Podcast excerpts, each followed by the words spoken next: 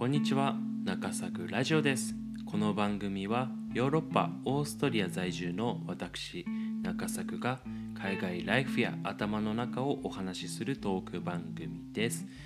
ということではい、えー、1週間も終わりましたね、えー、僕が今収録しているのが、えーと、金曜日の深夜1時になるので、はい、日本だと今朝の9時になるんですかね、はい、今深夜で夜更かしして、え、収録しております。はい。ということでどうですかね。今週ちょっと1週間振り返ってみたいなと思うんですけれども最近ちょっと、えー、僕的に成長したなと思うところがあって、まあ、それは言語なんですけれども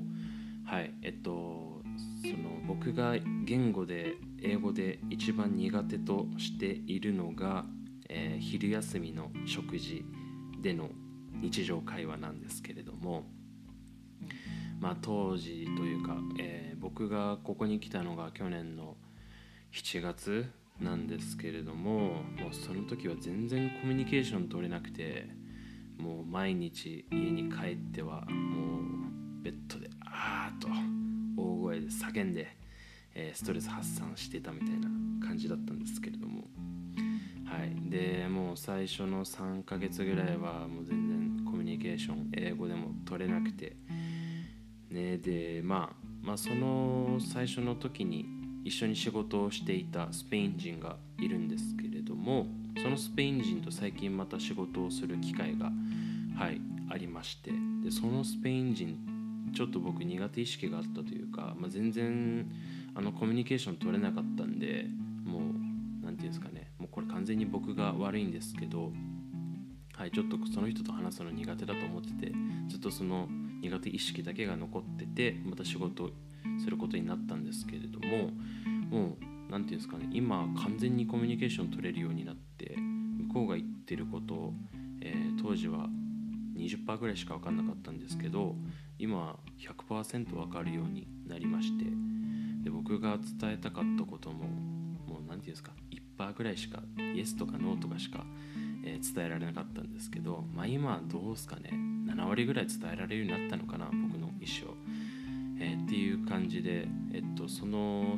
昔当時喋れなかった英語喋れなかった人とあ時の、えー、まあ、同僚というか仕事を一緒にしてた人と、まあ、1年後もう一回仕事を手術するようになってすごい英語の成長を感じましてでそのスペイン人からも、はい、英語を成長したなってちょっと褒めてもらえるようになってはいまあ、当時は仕事もできなくて英語もできなくて本当に本当にポンコツ社員だったんですけれども、まあ、ちょっとはコミュニケーション取れるようになってこうちょっと今は、はい、ハッピーな気持ちなんですけれども、はい、でちょっとそのスペイン人についてお話ししてみようかな。あのそのスペイン人はフランスで子供の時8年間、えっと、過ごしていたことがあってフランス語も喋れるんですよ。でもちろん英語も喋れましてでその彼女がイタリア人でその彼女とは今イタリア語でコミュニケーションをとってるらしいです。で仕事ではドイツ語喋れて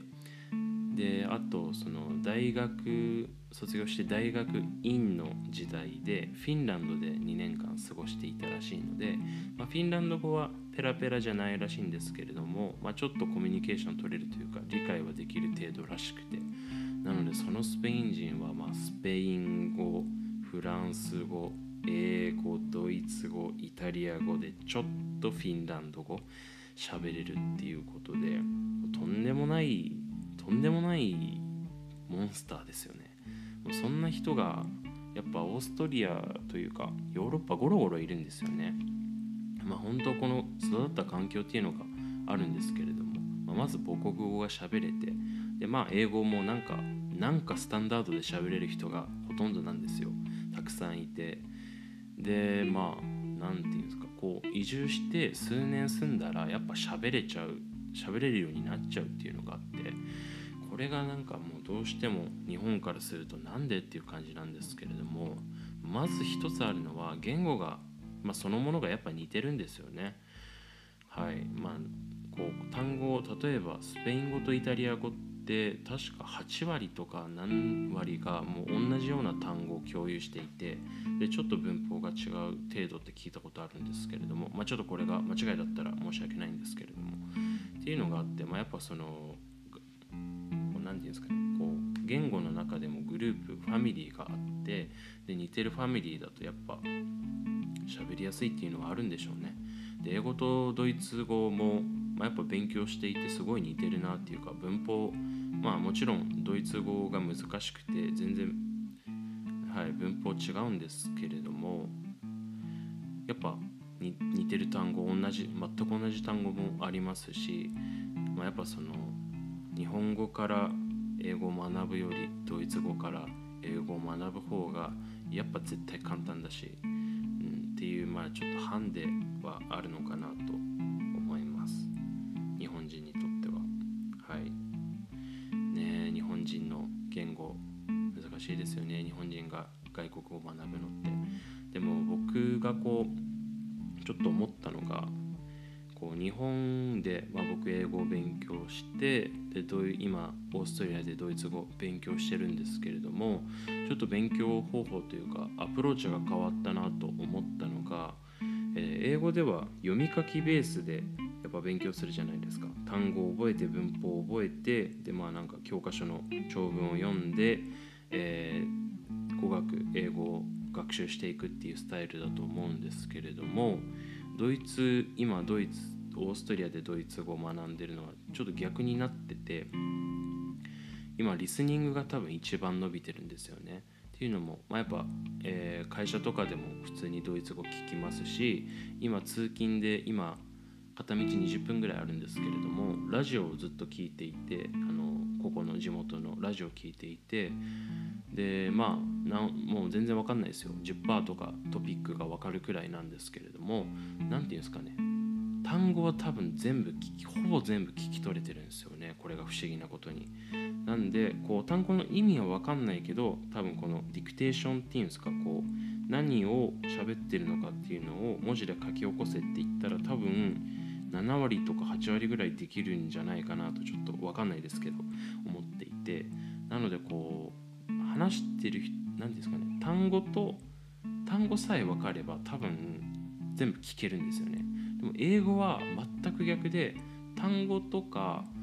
こう、まあ、文法とかは多分ほぼほぼインプットできてるのにこう映画とか、まあ、英語の話者ですよね。喋ってる人の言ってることが全く分かんないんですよね。こう発音が分かんないみたいな。っていうちょっと、えー、英語とだ日本で学ぶ英語外国語とこの現地で学ぶ外国語っていうのはちょっと違うなと思ったっていうお話でした。はい、でやっぱそういうコミュニケーション取っていくのってこうリスニングとかスピーキングがベースになっていくんでやっぱそういった意味で外国語を学ぶのって日本でえまあ、うやみやって言ったら怒られちゃいますけど、まあ、単語とか文法とか最初やっていくじゃないですか。っていうよりももうちょっとそれは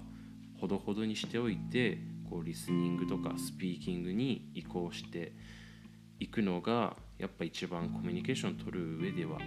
いいですよねっていう思って今週ちょっと車運転しながら思っていましたということで、まあ、ちょっと今日もふわっとしたお話になってしまったんですけれども、まあ、その今日は言語について僕の思うところをお話ししてみました。